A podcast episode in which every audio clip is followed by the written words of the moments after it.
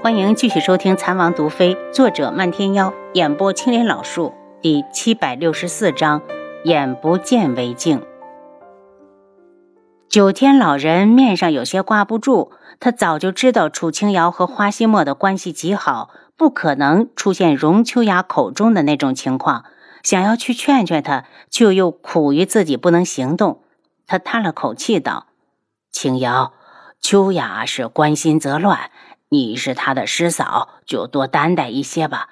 这孩子我一直没放在身边教养，没想到他的性子这么……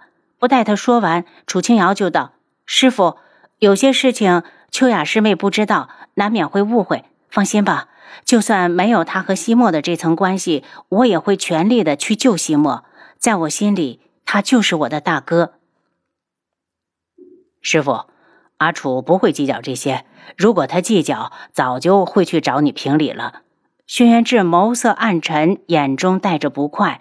今日荣秋雅竟然几次的顶撞阿楚，就算他从小没有养在师傅的身前，难道就连该有的教养也没了？九天老人望着自己的爱徒，他从来没有在自己身前说过这么重的话。看来这次秋雅是真的做的太过分。侄儿，师傅让青瑶受委屈了。楚青瑶的目光看过去，在九天老人的眼中看到了心疼和难过，心里有些不忍。师傅，事情没有你说的那么严重。西莫病了，大家心情都不太好，我能理解师妹的心情。天树老人笑着对九天老人道：“孩子们都没有在意，你弄得这么严肃干什么？赶紧喝酒。”我可是好些年没和你痛快的醉一场了。这顿饭吃完，九天老人和天树老人齐齐的醉倒，一个是轩辕志给背回去的，一个是七杀给搀回去的。第二日，楚清瑶让红檀给自己找来几个花样，想学着给孩子们缝几件小衣裳。有下人进来报说，外面有个女子要求见王妃。楚清瑶放下花样，疑惑的道：“对方可说出了身份？”见下人摇头，楚清瑶让他把人带进来。等来人一进来，楚清瑶的神色就是一冷，没想到来人竟然是柳儿。你来干什么？没等楚清瑶说话，红檀已经开口。柳儿直接的将红檀无视，目不转睛的看向楚清瑶：“我来只是想问问你。”白大哥去哪儿了？他怎么没来？楚清瑶嘴角微弯。白大哥，我可不认识什么姓白的男子，你问错人了。柳儿一听就怒了，压制着怒火道：“我问的人是鬼医，你以为我不知道他是谁吗？你知道了又怎样？他现在已经是我黄姐的夫君，还请柳儿姑娘自重，千万别去勾引有妇之夫。”我黄姐脾气不大好，万一伤到你，可怨不到别人。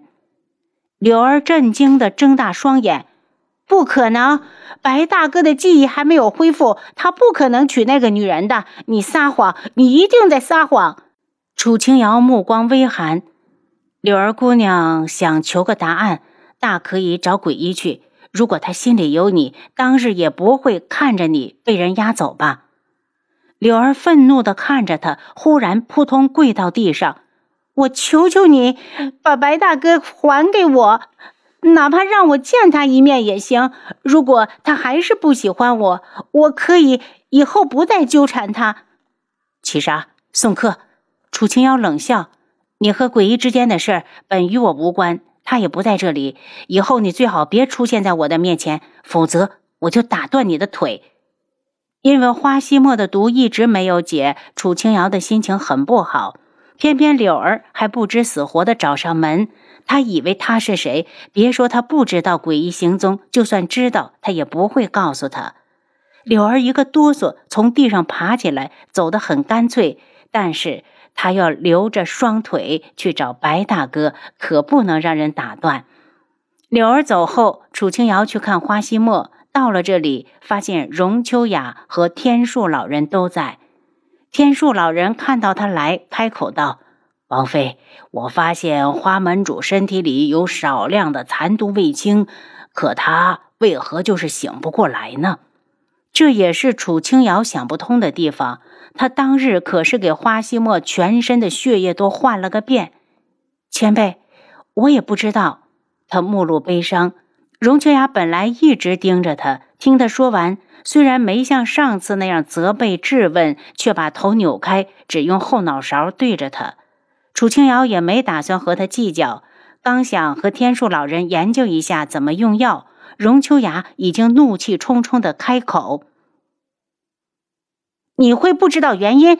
要不是你胡乱用药，西莫能到现在都不醒吗？”楚清瑶眼中带着一丝愠怒。冷声道：“秋雅师妹，你有时间给我甩脸色看，不说好好反思一下，西莫到底是因为谁才会变成这样？”你，荣秋雅一滞，一脸不服：“我什么我？我自问没有对不起你的地方。如果你信不过我，门口在那边，请你出去。”楚清瑶发现，他一味的忍让换来的竟然是荣秋雅的变本加厉。荣秋雅。你凭的是什么？凭你是轩辕志的师妹，还是凭你是花希墨的心上人？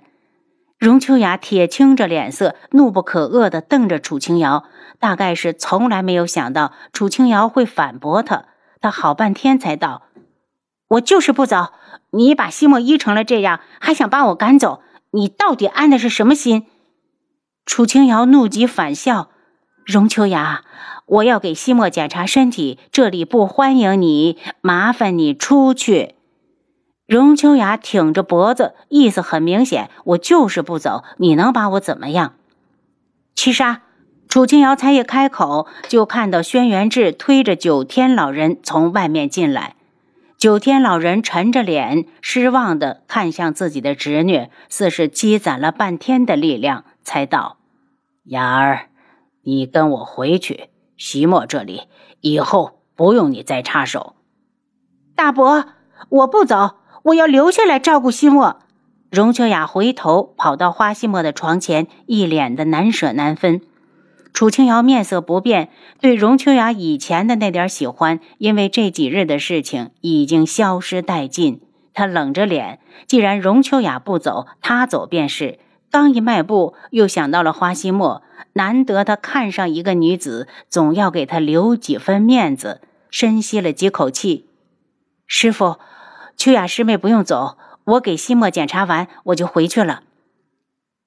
不用你检查，我已经请了天树老前辈了，请你出去。荣秋雅直接挡在他的面前，一脸的愤怒。楚清瑶眉眼一冷，伸手点住他的穴道。为了不让他吵，哑穴也给封了，然后若无其事的上前给花希墨做检查。等他发现一点起色也没有，不仅的有些心浮气躁。